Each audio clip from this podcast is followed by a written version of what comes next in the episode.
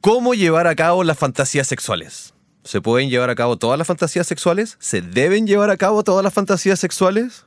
¿Cómo se las cuenta a tu pareja? ¿Qué es una fantasía sexual? ¿Cómo hacerlo si no tienes una pareja? ¿Se comparten? ¿Fantasías sexuales u objetivos de vida? Uy, fantasías sexuales de ayer y hoy.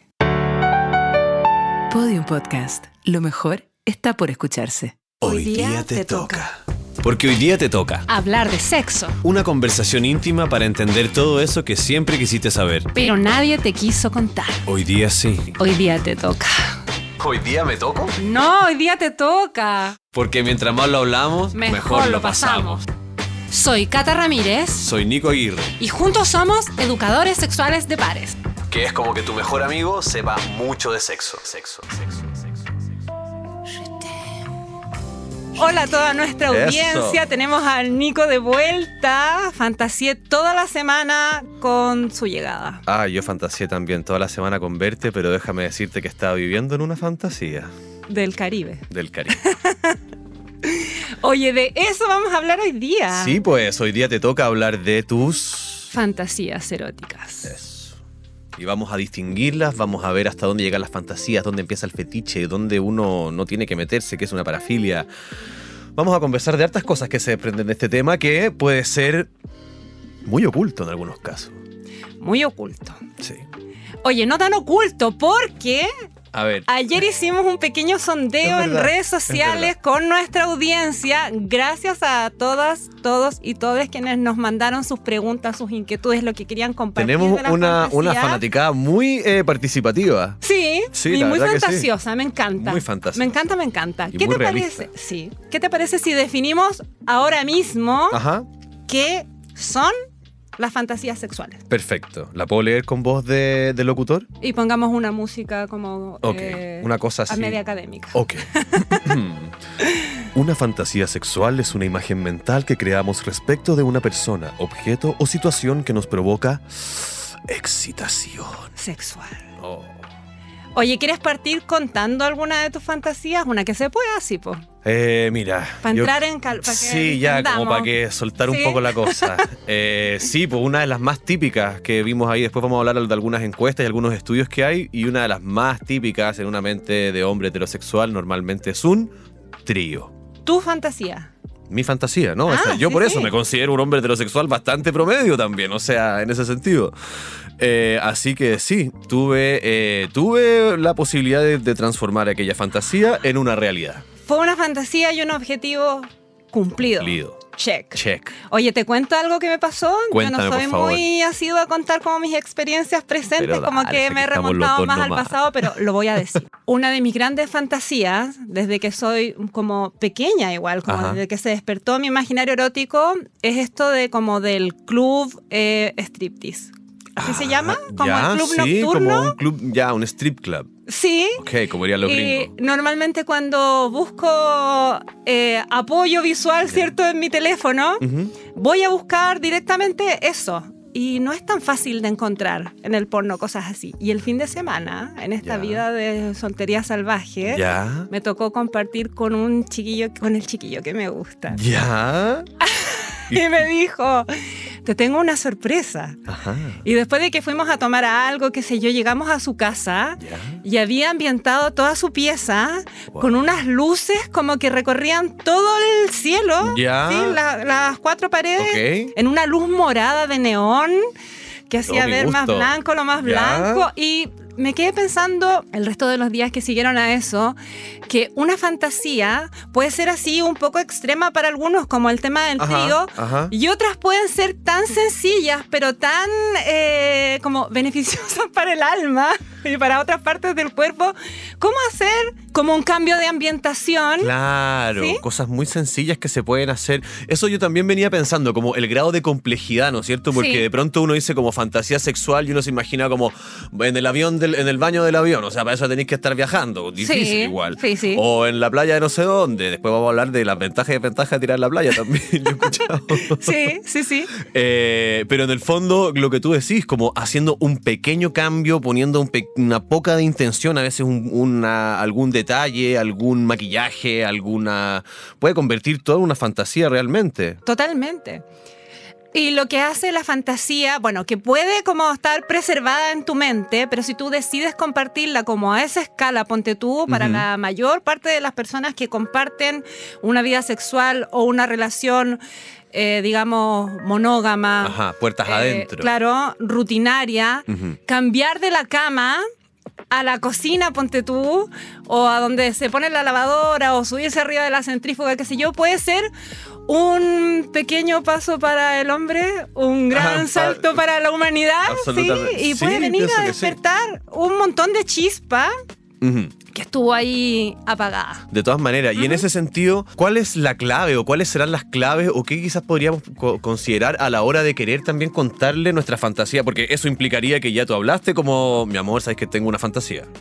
Me gustaría Sí. que la cumpliéramos. O no es contigo, ¿qué pasa cuando en ese caso? O, oye, mi amor, ¿tú tienes alguna fantasía sexual? Y uno, no, eh, sí, eh, ah, ¿cuál cuento, cuál no, cuál me condena, de cuál tal vez me abriría las puertas del cielo, quién sabe, porque uno, eso es lo, lo- lo entretenido también, yo siento que se esconde detrás de las fantasías, que en el fondo ahí se pone a prueba un poco la confianza, pero también los lugares más íntimos de cada uno y pueden haber sorpresas para cualquier lado en ese sentido. Totalmente. Yo creo que las fantasías las podríamos dividir en dos categorías Ya. importantes. A ver. La fantasía que permanece siempre en lo más oculto de tu mente y que uno puede... más oscurillas. Sí, y que uno puede echar mano a eso, incluso cuando está con la pareja, ¿cierto? Con la otra persona sin que nadie se dé cuenta. Una travesura ahí para callado. Claro, y que te sirva como para encender tus propios motores. Eso es Exacto. totalmente válido y en ese sentido te puedes imaginar lo que queráis. Y hay otro tipo de fantasías que uno puede llevar al diálogo con el otro. ¿Sí? Y eso depende absolutamente de la pareja.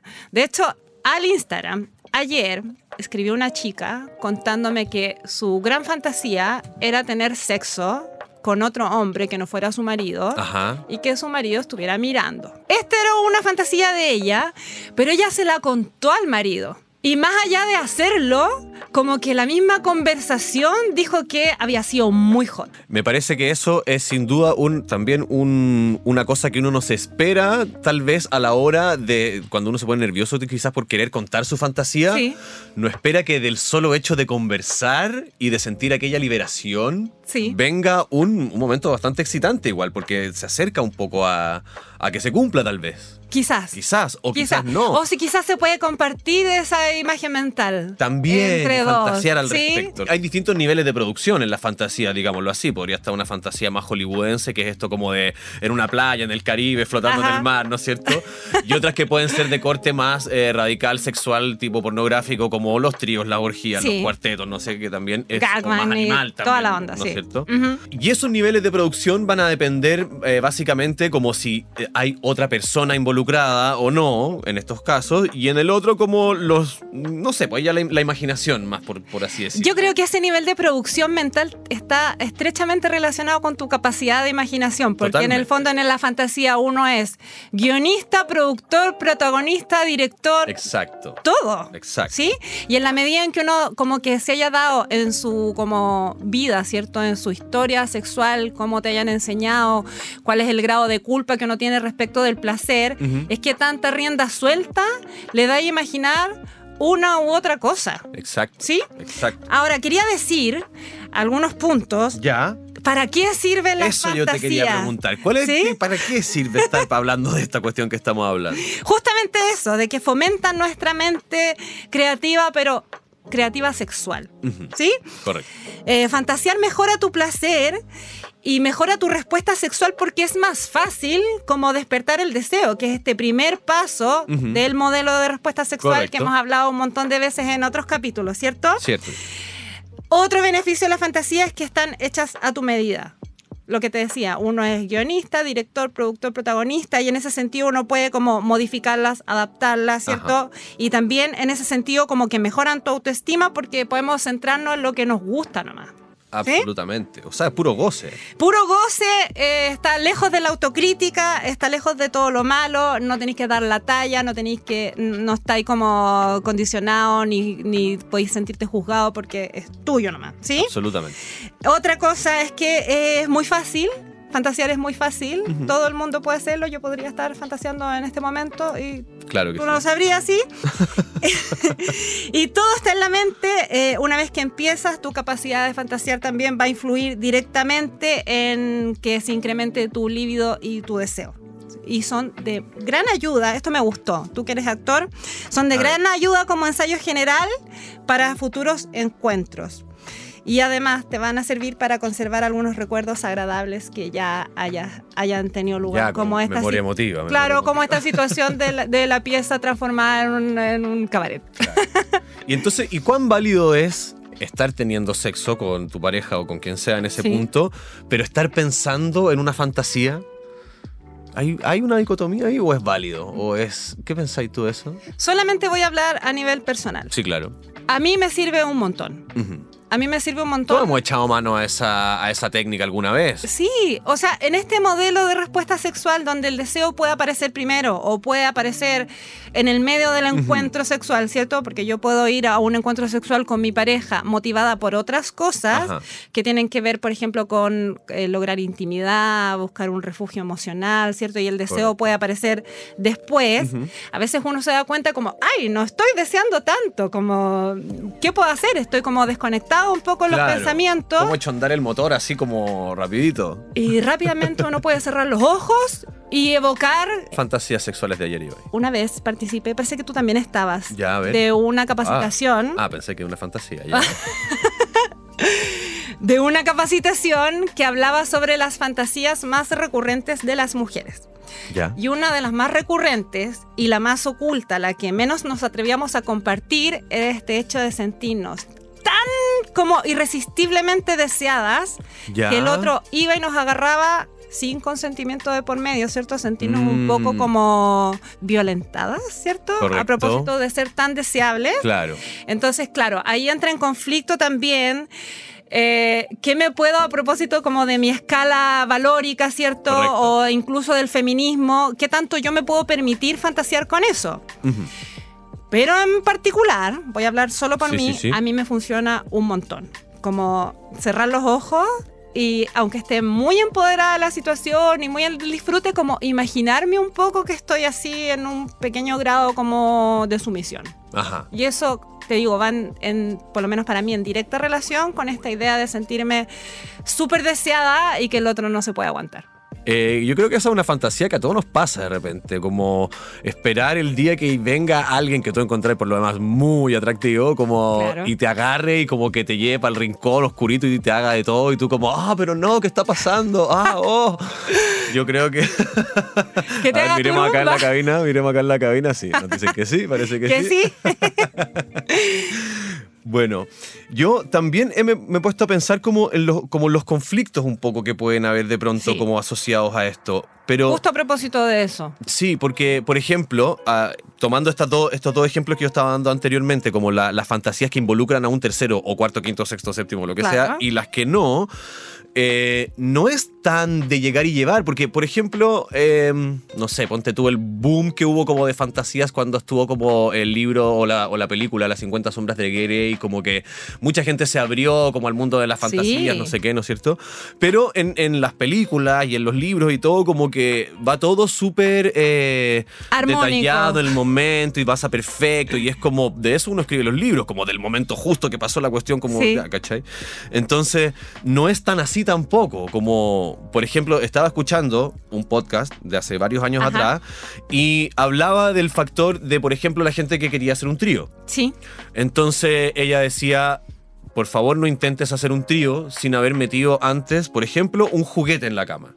Por ejemplo. Eso, hacer un, un Una simulacro. prueba, un simulacro, porque definitivamente jugar con un juguete ¿eh? Sí. ya podría llegar a ser, ya, ya sabemos nosotros de por, por experiencia que a veces hace ruido llegar Sí, con po. un dildo a la cama o, o si es que no aparece con un dildo así de la nada. Sí, pues y que uno de los dos se sienta como en competencia con ese Exacto. elemento, también. O es- que le baje la onda un poco, Sí. como que sí. Ay, parece ser- que lo estáis pasando mejor con el. Entonces juguete que imagínate la complejidad de ir a, a ese lugar con una tercera persona. ¿cachai? Claro, involucrar a alguien más. Entonces también, ojo ahí, como cuando de repente uno se toma unos copetes de más y todo y uno se las da como de que no, yo igual podría o me encantaría y como que uno de repente dice cosas un poco con el tejo pasado Sí.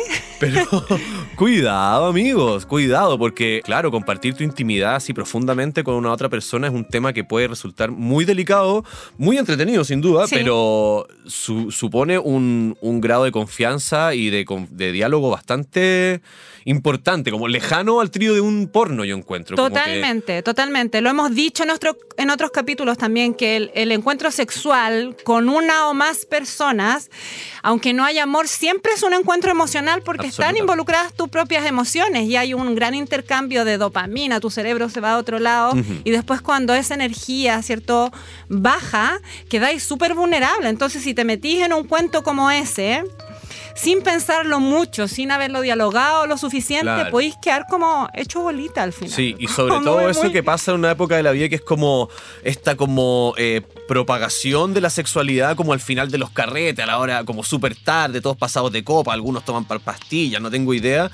Y esos escenarios son propensos como a que ocurran cosas que después más encima se vuelven como una nebulosa no tan clara, nadie sabe bien lo que pasó y las emociones quedan bastante pasadas a llevar. Y en ese sentido yo recomiendo siempre diálogo y lo que hemos hablado siempre, como organización en la pareja para, para llevar a cabo cosas que nos sean a todos súper placenteras y nos hagan disfrutar y, y ser una pareja más constructiva que destructiva. Totalmente. Que la cuestión no anda al lote. También tenemos que considerar qué pasa cuando uno está como tú o como yo. Solteros empedernidos. Solteros empedernidos. ¿Cuál era el término tan lindo? Polisoltería. Polisoltería. Sí. Yo creo que es un poco lo mismo y qué bueno que nos tomes como ejemplo a nosotros dos, Ujú. porque yo siento que en este mundo de la educación sexual igual hay harta presión. Yo he sentido como que a ratos sucumbo a esto de tener que hacerlas todas. Me imagino que las personas que no trabajan en el área de la sexualidad, también a propósito de las redes sociales, eh, de las series que están en Netflix, que sin duda hay una apertura, ¿cierto? Ujú. Al placer, a explorar la sexualidad en otros lugares, nos sentimos como empujados a tener que probarlo todo, ¿cierto? Sí. Me acuerdo una vez. Una amiga hace muchos años se sintió como estafada por mí, porque Ya. ella en su mente creía que yo las había hecho todas y que yo en ese tiempo como que sí había, obvio, hecho un trío. Y cuando le dije que no, me dijo, soy, soy de cartón, me dijo. y yo, pero si yo nunca te... Yo nunca te he dicho que sí, nunca te daba a entender nada. Entonces, Claro. yo creo que eso también, pensar cuáles son los motivos por los cuales yo voy a pasar de esta fantasía mental a transformarlo en un objetivo. Objetivo real, ¿Es claro. genuino mío? ¿Es un deseo como que está pulsando en mi corazón y entre medio de mis piernas? ¿O estoy sucumbiendo a la presión de otra persona Claro. o a la presión del medio igual? Sí, po. ¿Sí? Y también puede que a veces no esté tomando en cuenta eh, lo que conlleva realmente a satisfacer una fantasía sexual. A veces uno puede pensar lo que decíamos antes, como que es llegar y decir, ok, que pase. Y no, po, si queréis tirar en el baño del avión, por lo menos tenéis que tener unos pasajes. o sea que sí, po. Oye, una amiga me preguntó... Ya. Y me encantó esta pregunta. Mientras me la hacía, yo estaba escribiendo en un cuadernito. Me dijo, oye, las fantasías nacen como por iniciativa propia, como que ella se lo había preguntado mucho, había reflexionado mucho acerca de esto. O son siempre una réplica de algo que uno ya vio, me dijo, porque yo de todas mis amigas, dentro de las cuales me incluyo, les encanta que las mechoneen y que les digan eso como, ya, ven para acá, te voy a agarrar, y no sé qué. ¿Mm? Ajá. Entonces, como todas estamos de acuerdo en eso, es porque todas estamos replicando un modelo que vimos, por ejemplo, en el porno. ¿En qué momento uno se da cuenta de que la fantasía es, ¿cómo decirlo?, de tu propia autoría? Ah, claro, cuándo es tuya y cuándo fue te la insertaron. Sí. Como algo así. Yo, es verdad, yo en las fiestas que me ha tocado hacer de despedida soltera, que son chorromil, nunca falta alguien que diga como, a mí me encanta que, que me agarren y como que, ay, Sí. Como que no sé qué. Y en verdad yo me atrevería a decir que ese discurso al final lo tenemos todas, todos y todes, Sí. dependiendo del día que estemos y cómo nos sintamos ese día. Porque hay días que uno realmente igual quiere que lo agarren y lo azoten, o eso piensa por lo menos. Y otros días que quiere, nada, estar tranquilo y que lo quieran y qué sé yo. Y todo lo que a la grises que hay entre medio. po. Sí. Oye, yo pienso que eso es como la fantasía es una combinación de estos dos mundos, de algo que ya vimos Ajá. y un deseo personal único y auténtico que está ahí guardadito. Sí, y además que es hermoso porque las fantasías sexuales, si uno lo piensa, igual las ha tenido casi toda la vida. O sea, desde muy pequeño, o sea, diferentes serán las, in- la- el grado de, de las imaginaciones, pero yo creo que desde muy pequeño uno está. Yo me acuerdo que a mí me encantaba Pamela a veces Anderson. tirarme al piso haciéndome el weón, pero solamente para poder mirar calzones de la gente que pasaba, así. ¡Guau! En lugares, como. Era como fetichista, pero es que me provocaba curiosidad. Yo ya he dicho que soy intruso, entonces las cosas que me dan curiosidad, me dan curiosidad y, y me dan ganas de. Normalmente me dan ganas de satisfacer esa inquietud, ¿cachai? Oye, te digo que eh, en el capítulo al desnudo tú hablaste de esta Pamela Anderson, por Oh, tu primera claro sí, puedo gran fantasía erótica, y yo hablé de unos monitos que se llamaba La Máquina del Tiempo, donde salía este dibujo animado Sí, que se llamaba. Ratavari. Sí, que viajaban en una chinita. Sí, po, y a mí ella me despertaba muchas cosas y con el tiempo yo me doy cuenta de que esa imagen, como ese tipo de cuerpo, todavía como que me hace Ah, estre- claro. estremecer, Suena campanitas en tu cuerpo. me hace tilín, tilín. Yo estoy eh, aquí todo el rato tratando de que la gente tome conciencia por el ¿Ya? caso de que quisiera convertir su fantasía en objetivo. ¿Ya? Que es mi caso. Yo lo intenté y hice varias cosas y algunas tuvieron éxito y otras no tanto, pero tengo buenas historias para contar en ese sentido, que no las voy a contar ahora. Pucha, bueno, yo soy team, yo soy team fantasía en tu mente, Ya, yo soy- como claro. imaginario erótico. Claro, y yo Ya. soy más el team como cumple tu objetivo si es que busca la forma de llegar a él. Tú Busca la soy forma de llegar a tu vos dale. Vos dale, vamos a la acción.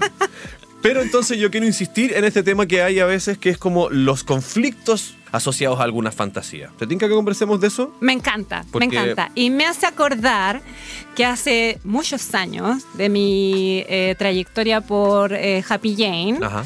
nosotros vendíamos como pan caliente los disfraces de colegiala. Ah. Yo me acuerdo incluso que iba polémico. a Mendoza a buscarlo en una maleta gigante y me los traía todos para Santiago y vendíamos. ¿sí? Todos.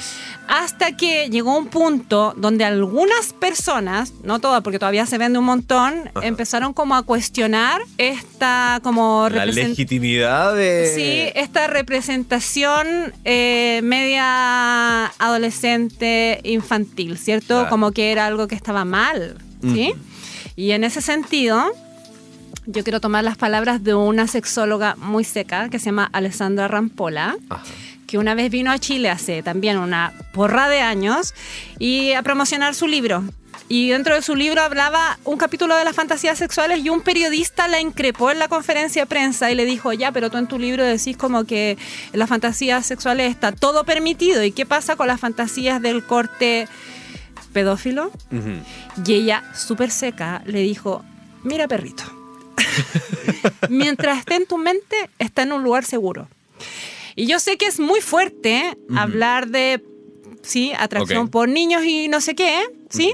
Pero quiero llevarlo como al plano de los disfraces, ¿sí? Que Correcto. es una representación, que es un juego de rol, donde se entiende que hay dos adultos involucrados previo consentimiento de por medio que están llevando a cabo eso, una representación Podríamos donde decir que están jugando. que están jugando, donde no se está pasando a llevar a ningún niño como Claro. sí, maltratado en el camino. Y en ese sentido, si una persona tiene algún tipo como de inclinación visual por los jumper, qué sé yo, me parece mucho más saludable que busque a un par, ¿cierto? Ujú. Con Esté quien dispuesto a compartir esa fantasía. Totalmente. O sea, una persona que le gusta amarrar, ¿cierto? Ajá. Yo no estoy de acuerdo con que vaya por la vida amarrando personas en el metro, en la micro, a quien se le cruzó por la calle, ¿sí? Claro. Pero si encuentra a alguien que le gusta ser amarrado y esa persona es adulta y lo disfruta tanto como el amarrador, Claro. encuentro que está perfecto. Y no habría como un conflicto moral de por medio. Ya nos vamos a, empezar a adentrar en el terreno de los fetiches y las parafilias, ¿cierto? Sí, claro. Hay personas que se sienten atraídas, ¿cierto? Mentalmente eh, con tener sexo con personas que están así como quietas, Quieta. durmiendo, Ya. quietas. Como sin que se entere. Nada, claro, como necrofilia creo que se llama. Sí, por necrofilia. Y hay algunas personas que han logrado controlar, ¿cierto? Esta parafilia, porque la necrofilia es una parafilia. Entonces, para no perjudicar, ¿cierto? A nadie, para no pasar a llevar los derechos de ningún cuerpo, ¿cierto? Ajá, Humano, ajá. buscan a otras personas Que se hagan las muertas. que les guste hacerse el muerto.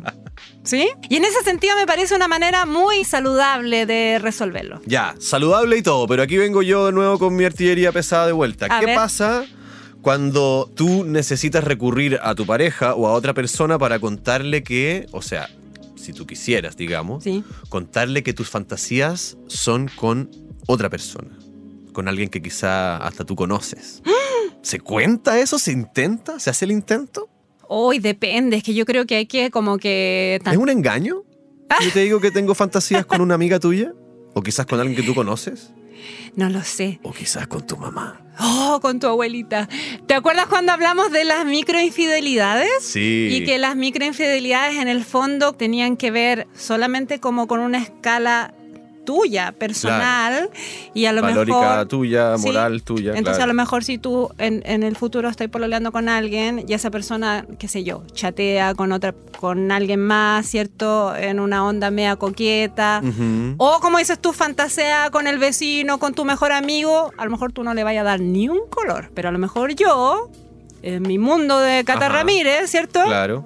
Voy a estar pololeando con alguien y esa persona va a hacer exactamente lo mismo Ujú. y yo me voy a poner furiosa y me va a cargar. ¿sí? Y te va a matar las pasiones. Entonces lo que te quiero decir, y lo voy a mandar a la punta de cero, no. lo que te quiero decir es que eso como que depende de la pareja nomás. Ujú. Y en ese sentido, ¿quién más que uno como para sondear si contarle o no al marido, al pololo, que en verdad te gusta su compañero de trabajo y que en las noches los Quizás sería, sería mejor empezar por fantasías eh, que sean más sutiles. O sea, si uno quisiera entrar en ese camino como de empezar a cumplir fantasías, quizás lo primero sería conversar. Después Sí. cumplir alguna fantasía, un corte tal vez más sencillo, lo que hablamos antes, cambiar Sí. la luz, como jugar a, a distintos juegos y empezar a descubrir este mundo de las fantasías, que puede ser un mundo también muy estimulante, no realmente para estar cumpliéndolas todas, pero a veces solo para hacer el intento o poder eh, tener este material compartido, ¿no es cierto? Que yo Sí, creo que eh, po, es bacán. totalmente. A veces que estén en la mente puede resultar igual de placentero a que esté en, eh, 100%. en tu pene. 100%. ¿Sí?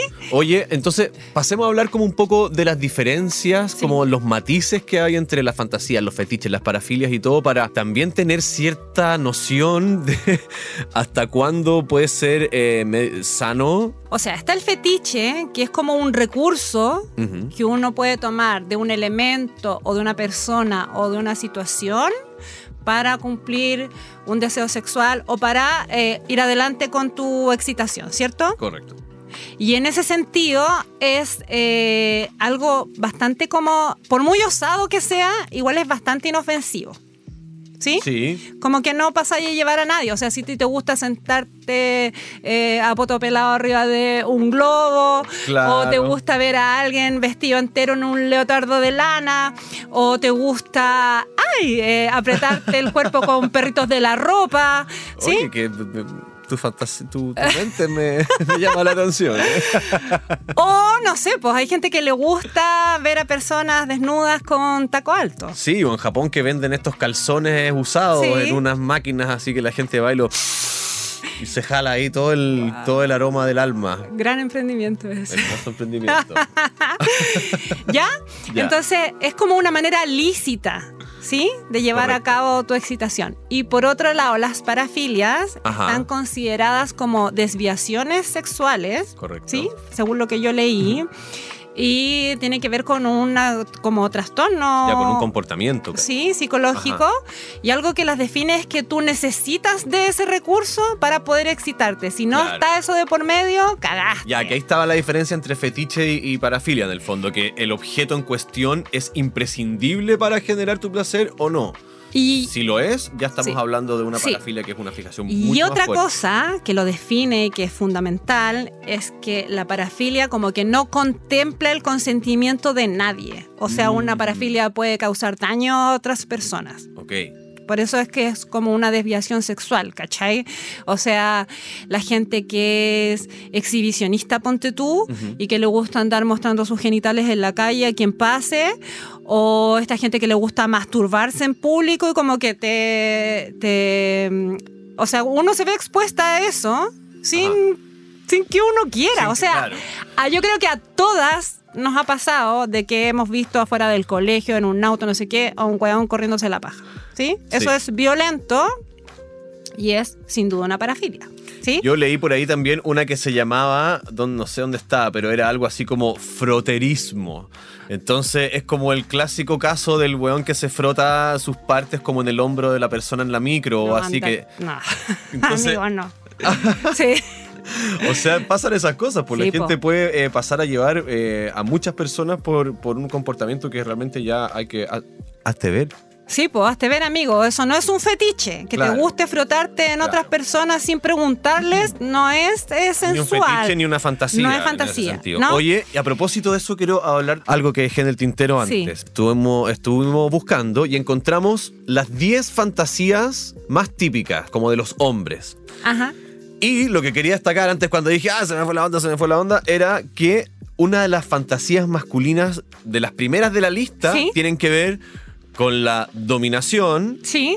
pero también con la sumisión. Me Que encantó. lo quería, esa. lo quería, lo quería traer a colación hace rato y no me acordaba qué era lo que quería decir. Qué bueno que lo dijiste, pero yo también lo tenía ahí en mi Ah, mente. qué bueno. Sí. Entonces, es, eh, me pareció buena porque en el fondo el estudio en el cual se hizo esta cuestión eh, hablaba de cómo para los hombres era eh, normalmente muy, digamos, agradable ser el sumiso en el momento porque la historia nos cuenta que el hombre debe hacerse cargo de cada vez que el encuentro sexual, bla, bla, bla, lo que siempre hablamos en nuestro caché, como el guion rígido, Del el hombre tiene que ser muy activo y tiene que estar ahí, tiene que ser fuerte y dador de orgasmo y tener el pene parado todo el rato y tener una performance y todo, no sé qué. Unga, unga. Entonces, para muchos hombres, si tú no estás escuchando ahí y no lo has hecho todavía alguna vez, que tu pareja la, la lleve, puede ser de múltiples formas. Sí, puede po. ser amarrado no amarrado, amarrado con una corbata, amarrado de mentira. Eh, puede ser solamente hacer caso. Después ya te va a pedir dos cosas y decir, no, ya no quiero jugar más. Encerrado en el closet, En sin ropa. castigado, sí, listo. Palmaca con el látigo en el poto, ya, ¿qué tanto? Sí, sí. Bueno, eso, porque me parece que era muy interesante y un- una invitación en el fondo a probar esa energía más yin. Me encantó eso porque hablaba de que esta como estado de sumisión, ¿cierto? Que era un contraste a lo que los hombres siempre tienen que hacer por esta exigencia Claro. del medio, ¿cierto? Del rol de género, que es un rol social, venía a entregar eh, como, como que te reconfortaba emocionalmente poder descansar en ese papel de Como ser débil sumiso. ser sumiso, Claro, no sé qué, como... hazme lo que quieras. Estoy aquí Suelto. Sí. Igual, claro, igual es una sensación de- débil y frágil. Rico igual. Yo no sé, yo no sé si tú alguna vez has estado, ¿tú has estado amarrada alguna vez, Cata? Sí, estaba amarrada. Pero así móvil. O como amarrada una mano a no sé dónde o de... Sí, sí, estaba inmóvil. Ah. Me cuesta así, pues una weona súper controladora. Ya, pero lo he estado. Pero entonces podemos hablar de eso, que también, porque yo también he estado amarrado inmóvil alguna vez. Porque hay que probar. y poner a prueba los límites de tu deseo, porque normalmente Exacto. uno se va a la cumplidora. Uno se va, por ejemplo, a mí me pasa A ver, que cuando tengo encuentros sexuales y sé que quiero tener un orgasmo rápidamente, sé cuál es mi posición cumplidora y sé exactamente lo que tengo que hacer. Entonces Perfecto. uno va a la segura y se maneja como en un espacio de confort. claro, yo no está manejando tiempos, timing, ritmo, no sé, como Todo, que, ah, todo ya. parece indicar que este es el momento. Ya sé lo que Ya, va a pasar. Listo. Pero también es interesante desafiarse a sí mismo y a Ajá. pesar de ser uno una persona muy controladora, que le gusta dominarlo todo, ver qué es lo que pasa con tu mente, con tu emocionalidad y con tu cuerpo cuando te ponís en Claro, el otro es ponerte en un lugar donde no has estado antes, que eso Que es difícil igual, pero es muy excitante. Sí, es muy Difícil, excitante y es muy... Hablemos también de ese como un lugar de autoconocimiento. O Totalmente. sea, en el sentido como no solo tocarse, sino que también dejarse estar, como retomando lo que estamos hablando del estar amarrado, que es soltar la voluntad de querer hacer algo y permitir que otra... y entregarte en una confianza que, o sea, totalmente podría venir un animal y comerte, como tu cuerpo piensa lo que yo siempre digo de- desde, el- ah, sí, desde po, el cazador desde nuestro cerebro primitivo. obvio, obvio que sí. Entonces una instancia de ponerse a prueba en una confianza, como que igual uno dice eh, amarrarse y uno pensaría al tiro que ¿qué? te van a dar con un látigo, pero en verdad están las plumas, están los olores, están también las vendas, como apagar un sentido para que se prendan los otros. Entonces son lugares de, de conocerse y de compartir confianzas que tal vez nunca lo has hecho todavía en tu vida. Tú que me estás escuchando y tienes cuántos años, más de 30, y todavía hay cosas que nunca has hecho en la vida. Es una buena Sí, hora empezar a probar. Sí, pero con tranquilidad, podemos Mucha partir de a poco. Y quiero decir que las fantasías son un terreno para como expandir tu placer, ¿cierto? Encontrar nuevas formas de tener orgasmo, pero también para conectar, que no es, no es todo de caliente. Exacto. Para conectar con otras partes de tu emocionalidad, como qué pasa cuando le entrego total confianza al otro, qué pasa en mi corazón, qué pasa en mi alma, me voy a ir muy en la profunda, pero también las fantasías eh, están hechas para eso. Ojo ¿sí? con las expectativas y con subestimar las expectativas también. A veces una fantasía puede ser que te lleguen flores a la oficina. Sí, por mira qué bonito. Por ejemplo, digo, como nos gustan los matices, nos gusta Totalmente. ir del 0 al 100 a nosotros y, Y a ver qué es veces, lo que hay entre sí, medio. y a veces las fantasías es, mejor tenerlas guardadas en, en- en nuestro cerebro, en nuestros pensamientos, porque normalmente pasa que no se cumple la expectativa, como que la ficción, Expectativa versus realidad. claro, como que la ficción supera a la, La realidad. realidad. Correcto. ¿Sí? Entonces uno se puede sentir medio frustrado de pensar que a lo mejor si se imaginó en una playa paradisiaca con un Brad Pitt no sé qué y después intentáis hacerlo con tu marido que tiene un poquito de guata, ¿cierto? Claro, y, en a- la playa que está la arena, vayas- están los, uh, está la crema, después el agua y todo uno cree que va, a ser pura fantasía y es uh, Sí, puro raspado, te vayas a sacar los calzones y vayas a quedar ahí con el poto todo ramillado. Oye, ya Cata, entonces, bueno, estuvo acá en este programa de las fantasías, vamos a ir despidiéndonos de la gente que nos está escuchando. Antes de irnos, eh, les vamos a dejar sembrada esta semilla de la fantasía, ¿cierto? Imagina un lugar, imagina una persona, imagina una situación, ¿sí? Mientras nos estás escuchando en Spotify, en. Apple Podcast, en Google Podcast, en Podium Podcast Chile o donde escuches tus podcasts favoritos, nos escuchamos la próxima semana. Eso es. Así que hoy día, como vengo recargado de energía, me va a tocar a mí ponerla. A ver, Vamos a poner Joe Cocker, You Can Leave Your Hat On. voy a cerrar los ojos. Oh, yeah.